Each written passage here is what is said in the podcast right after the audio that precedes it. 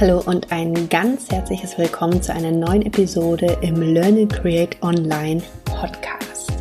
Bevor wir in die heutige Folge gehen, wollte ich mich bedanken für die tollen Reaktionen zu dem Live-Mentoring, wo ich euch letztes Mal so erzählt hatte. Und zwar wird es ja künftig ein neues Format geben im Podcast. Das heißt, du hast die Chance, dich auf ein Live-Mentoring mit mir zu bewerben. Den Link zu dem Bewerbungsformular gibt's auch wieder in den Show Notes. Und dieses Live-Mentoring werde ich anschließend in Form von einer Podcast-Folge nutzen, dass du einfach auch von den Live-Mentorings der anderen mit lernen kannst. Das heißt, von den ganz echten Herausforderungen, von den ganz echten Fragestellungen, die es da gibt. Du wirst nämlich feststellen, dass ganz häufig die Fragestellungen sich einfach sehr ähneln und ich mir sicher bin, dass du dir da richtig viel rausziehen kannst aus den Folgen. Ich habe jetzt schon sehr viele Fragebögen zurückbekommen und wenn du mir einen geschickt hast, noch keine Rückinfo bekommen hast, keine Sorge, die kommt. Ich möchte nur von den Fragebögen her das dann so auswählen von den Beispielen, dass ich halt da Sachen rausziehe, wo ich weiß, dass die für möglichst viele von euch relevant und interessant sind. Und von dem her kann das einen Moment dauern, weil ich natürlich erstmal ein bisschen abwarten wollte, was da alles kommt und welche Themen da immer wieder drankommen. Wenn du auch noch Interesse an einem Live-Mentoring hast und da ein spannendes Thema hast, wo du gerne dir mal mein Hirn ausleihen möchtest, dann kannst du das gerne machen. Wie gesagt, den Link zu dem Fragebogen kommt nochmal in die Show Notes rein. Schau dir das gerne an.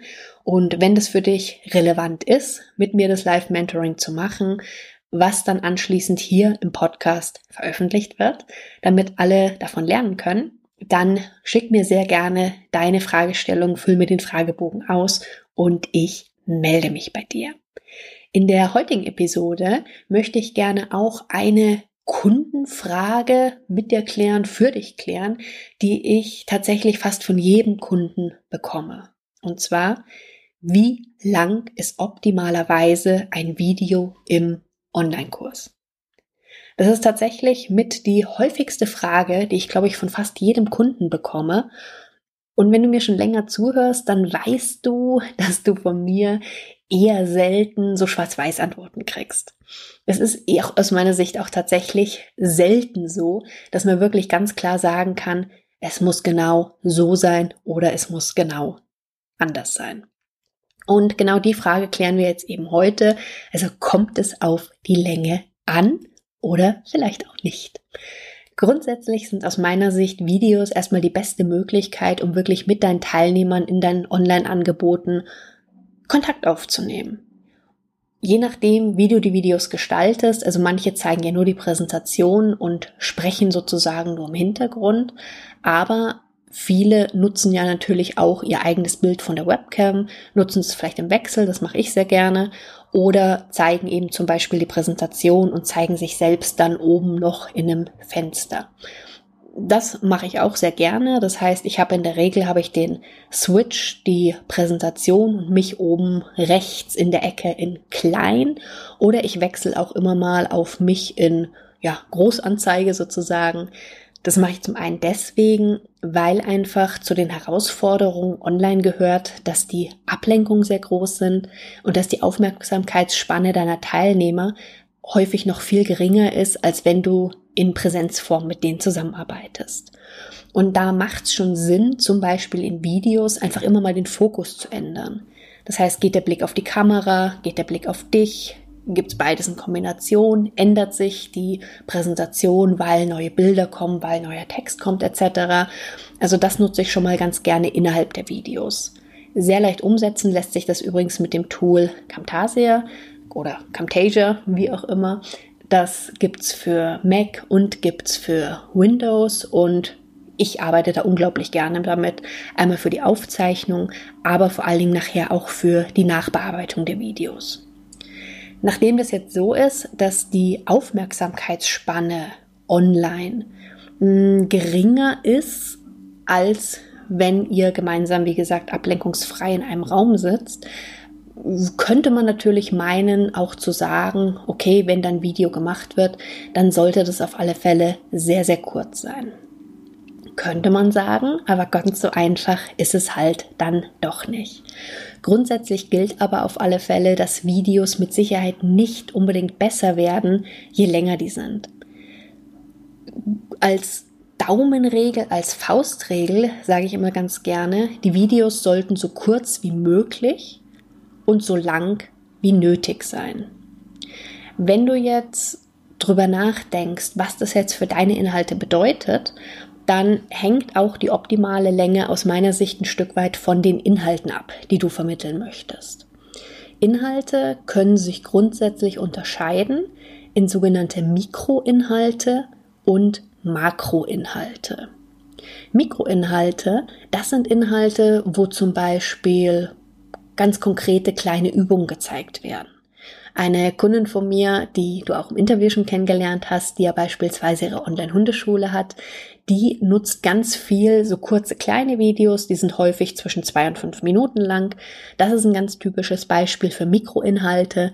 Das heißt, sie zeigt in diesen einzelnen Videos ganz konkrete Übungen, die du mit deinem Hund machen kannst. Und jedes Video ist eine in sich abgeschlossene Einheit, nämlich diese Übung. Die andere Art von Inhalten sind dann die sogenannten Makroinhalte. Makroinhalte, das sind Inhalte, die einfach mehr Kontext brauchen, die ein bisschen weiteres Ausholen brauchen, die tiefere Erklärung brauchen und wo dann zwangsläufig die Videos einfach auch ein Stück länger dauern. Häufig sind die dann so zwischen 10, 30 Minuten lang. Die gibt's auch eindeutig länger und das ist auch ein Fehler, den ich selber am Anfang gemacht habe. Also in meinem allerersten Online-Kurs, da gibt's Videos, die sind bestimmt so an die Dreiviertelstunde, 50 Minuten lang. Und aus meiner Sicht ist es deshalb ein Fehler, weil eben die Aufmerksamkeitsspanne der Zuhörer einfach irgendwann nicht mehr gegeben ist. Was du aber sehr gut machen kannst, wenn du so lange Videos hast, da gebe ich dir gleich ein paar Tipps zu, denn ich habe die Videos ja auch nicht so lang gemacht, weil, keine Ahnung, weil ich dir gerade so viel erzählen wollte, sondern weil das für das Thema tatsächlich Sinn gemacht hat, dass das so umfangreich sein sollte. Da ging es zum Beispiel zum Teil um Tutorials von halt relativ umfangreichen To-Dos, um zum Beispiel irgendwelche Tools einzurichten für deinen Online-Kurs. Und das war halt einfach nicht in so kurzer Zeit gemacht. Aber nachdem ich weiß, dass es suboptimal ist, wenn die so lang sind, gibt es einfach, wie gesagt, ein paar Möglichkeiten, ein paar Maßnahmen, die du ergreifen kannst, wie du das noch weiter optimieren kannst. Eine weitere Daumenregel von meiner Seite bezüglich der Länge von Videos, also auch wenn du Makroinhalte hast, ist wirklich meine persönliche Empfehlung, dass du versuchst, dass du die einzelnen Videos nicht unbedingt länger als 30 Minuten machst. Ich versuche es inzwischen sogar eher bei maximal 20 Minuten rauszukommen. Klappt nicht immer, aber da kommt wieder das zum Tragen, so kurz wie möglich, so lang wie nötig. Was kannst du jetzt aber machen, wenn es dann doch mal länger wird? Zum einen hängt es natürlich damit zusammen, was in das jeweilige Video reingehört. Das heißt, mach dir auf alle Fälle zuerst Gedanken, was ist das Ziel von dem jeweiligen Video? Also soll bestimmtes Wissen vermittelt werden? Soll der Teilnehmer danach in der Lage sein, irgendwas zu tun? Soll er für irgendein Thema sensibilisiert werden? Was möchtest du erreichen mit dem Video? Und je nachdem, was du erreichen willst, gehören halt einfach bestimmte Inhalte rein oder eben auch nicht. Wie kannst du den Teilnehmer von A nach B bringen? Wir hatten da ja auch kurz drüber in der letzten Podcast-Folge gesprochen, dass die Prio ja sein sollte, dass dein Teilnehmer mit dir wirklich Ergebnisse erzielt.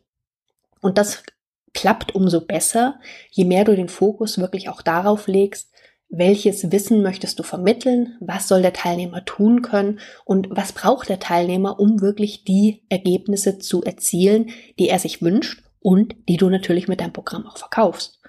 Denn je mehr Ergebnisse den Teilnehmer erzielt, desto zufriedener ist er natürlich auch, weil er das, was er sich wünscht, an Veränderung, an Erfolgen, an Zielen, dann auch wirklich erreichen kann.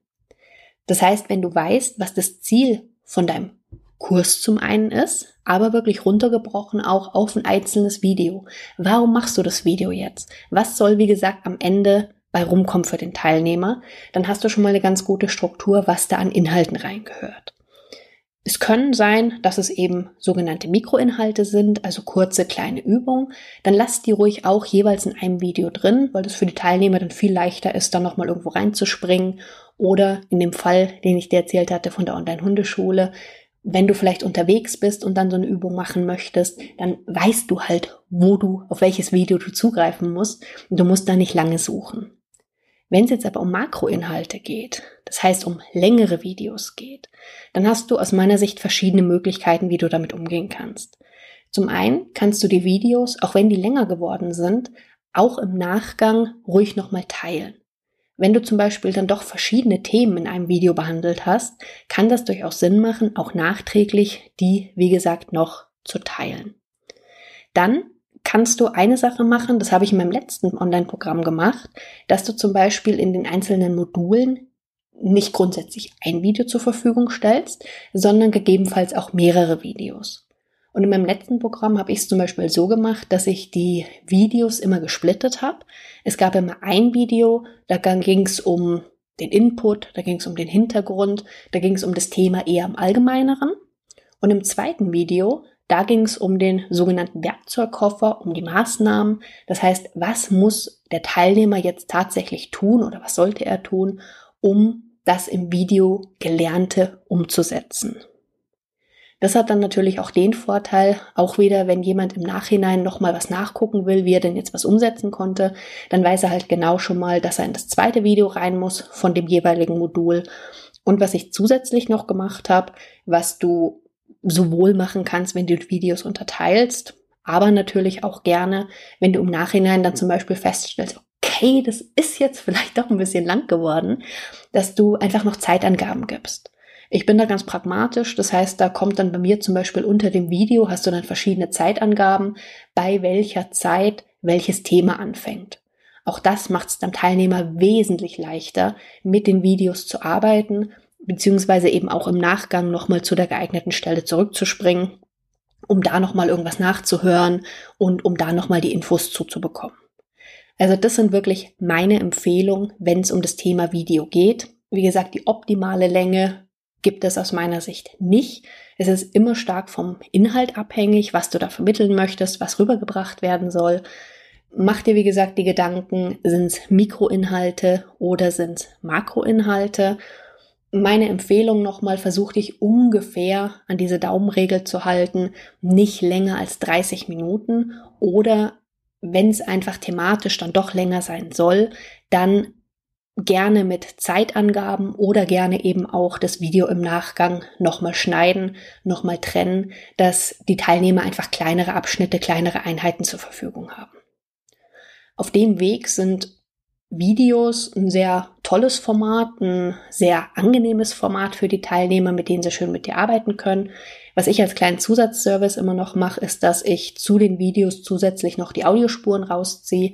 Das heißt, wenn einer die Inhalte lieber hören möchte, bin ich auch immer Fan davon, dann hat derjenige eben einfach die Möglichkeit.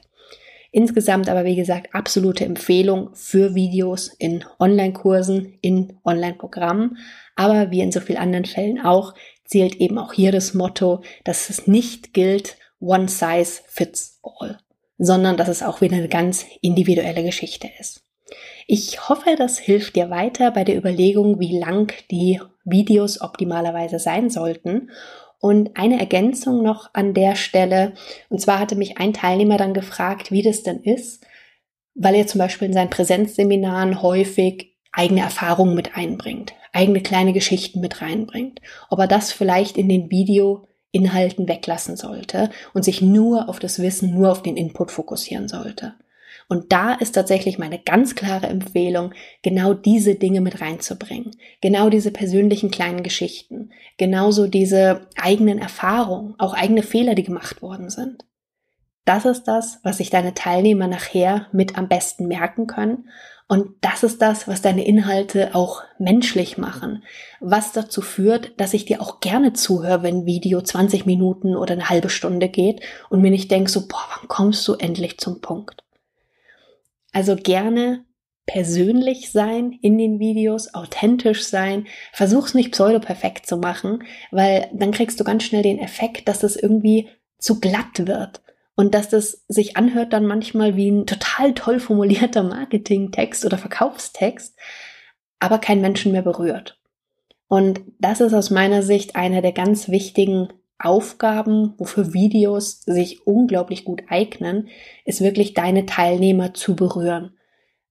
Den Teilnehmern das Gefühl zu geben, dass sie dein Online-Programm, dein Online-Kurs wirklich mit dir machen. Und dass es einfach einen Unterschied macht, ob sie jetzt die Inhalte von dir hören oder von irgendjemandem anderen. Ich wünsche dir viel Spaß, wenn du Videos einsetzt, wenn du mit Videos experimentierst.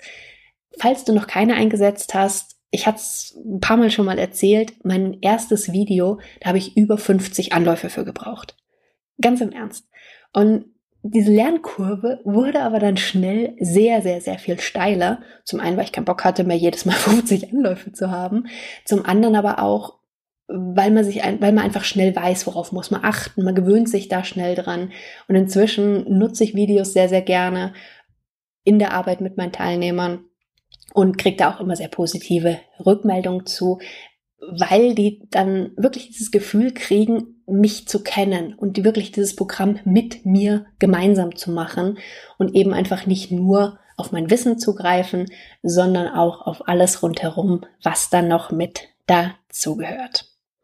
In dem Sinne wünsche ich dir einen schönen Tag, wünsche dir eine tolle Zeit.